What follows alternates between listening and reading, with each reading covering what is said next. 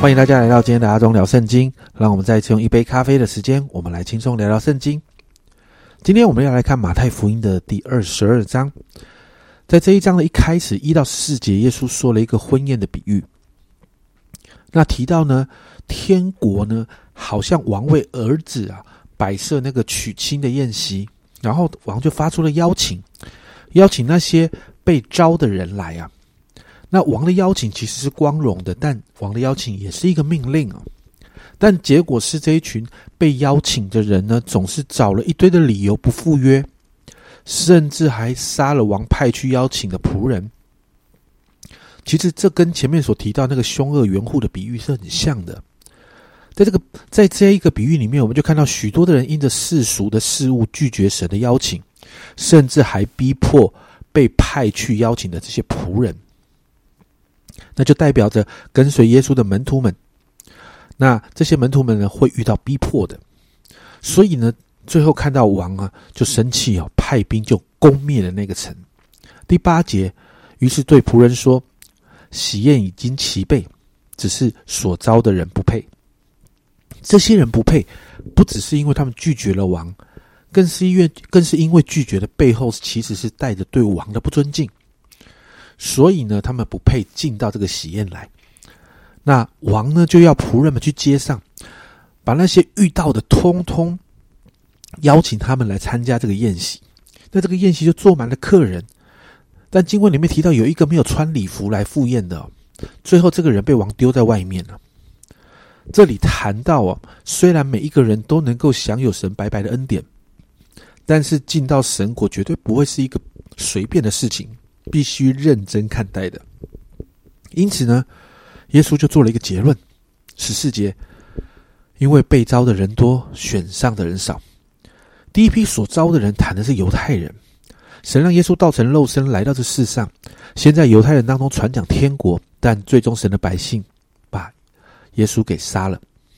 但神的邀请没有改变，反而让那些犹太人眼中所看清的那些外邦人啊。那些有罪的人啊，也接受了救恩。但不管是犹太人或外邦人啊，面对救恩都需要严肃以对啊。神给的是白白的恩典，但绝对不是廉价的。接下来，耶稣就回答了面对四个不容易回答的问题啊。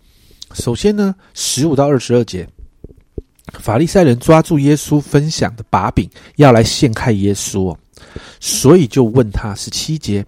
请告诉我们你的意见如何？纳税给该杀可以不可以？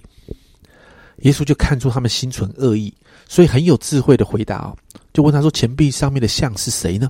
这些人回答说：“是是该是凯撒的。”那耶稣就对他们说：“是该杀的。”那耶稣就说：“该杀的物就当归给该杀，神的物就当归给神。”那这样的回答其实在表明两件事情哦。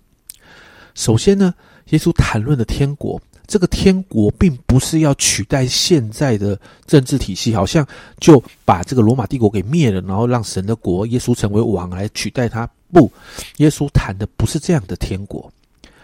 所以，现在的政治体系是仍然会存在的。耶稣谈的天国是在人心的，是人心要归向神，神的国度是人心归向神所带下来活出的天国的样子。但另外呢，该杀的归给该杀，神的物归给神，并非在谈论那个圣俗之分，而是要这一群人知道，该杀的政权也是神设立的，所以缴税也是顺服神。但是如果罗马皇帝这个该杀，如果自认为自己是神呢，很多的皇帝都是这样，要百姓拜他的时候，百姓就要明白他们是属神的，只能敬拜神。接着在二十三到三十三节。耶稣呢，就与撒都该人谈论复活的事。撒都该人这个族群是跟法利赛人对立的。那在政治上面，他们比较亲罗马政府，那他们也不相信复活的事情。所以呢，他们来询问耶稣。他们引用律法，在二十四节，夫子摩西说：人若死了没有孩子，他弟兄当娶他的妻，为哥哥生子立后。所以他们就举个例子了：如果有七个兄弟，第一个娶妻后死了，然后第二个又娶妻死了，一直到第七个，那照理说，这个妻子就做过这七个人的妻子啊。那复活之后，他到底是谁的妻子呢？就逻辑来上，这确实有一个很大的问题了。他到底是哪一个人的老婆？但耶稣这样回答：二十九到三十节，耶稣回答说：“你们错了，因为不明白圣经，也不晓得神的大能。当复活的时候，人不娶也不嫁，乃像天上的使者一样。”最后，耶稣说：“神不是死人的神，乃是活人的神。”耶稣再一次重申复活的真实性，也透过这样的回答，暗示着接下来呢，人会复活的，人会复活，耶稣也会复活。接着，在三十四到四十节呢，法利赛人当中有一个律法师啊，他要来试探耶稣，所以他就问了耶稣：诫命中哪一条是最大的？那耶稣便回答：全新的爱神，经历的爱人，这个大诫命。耶稣说，在第四十节啊，这两条诫命是律法和先知一切道理的总纲。其实这也就是旧约律法的整个核心啊。那最后呢，四十一到四十六节这几个问题问完之后，最后耶稣反问这一群法利赛人，这个辩论非常精彩啊。耶稣反问这个法利赛人关于基督到底是谁？那这群法利赛人说，基督是大卫的子孙。所以耶稣再一次反问，在四十三到四十五节，耶稣说：“这样，大卫被圣灵感动，怎么还称他为主？说主对我主说：‘你坐在我的右边，等我把你仇敌放在你的脚下。’大卫既称他为主，他又怎是又他怎么又是大卫的子孙呢？其实耶稣在这里，他引用的是诗篇一百一十篇的经文，他在告诉这群法利赛人。”其实耶稣就是那一位基督啊，是大卫称为主的那一位。耶稣代表基督啊，那基督呢，不仅仅是大卫的子孙哦，更是大卫被神的灵感动之后预言的那一位主。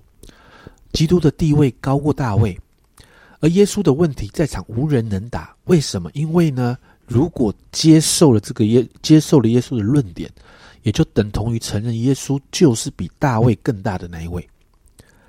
经文就到这里结束。在这一章里面，你会看到，好啊，耶稣跟法利赛人跟撒都该人他们之间的一些谈论哦，非常的精彩。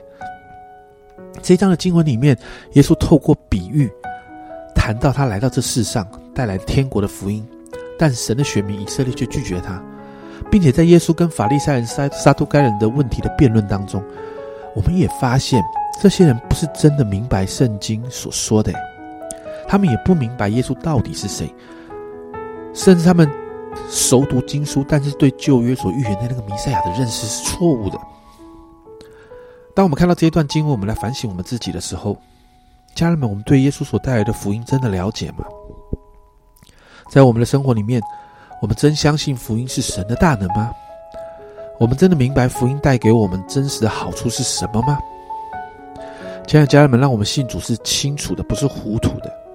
我们要做基督徒，而不是做糊里糊涂啊！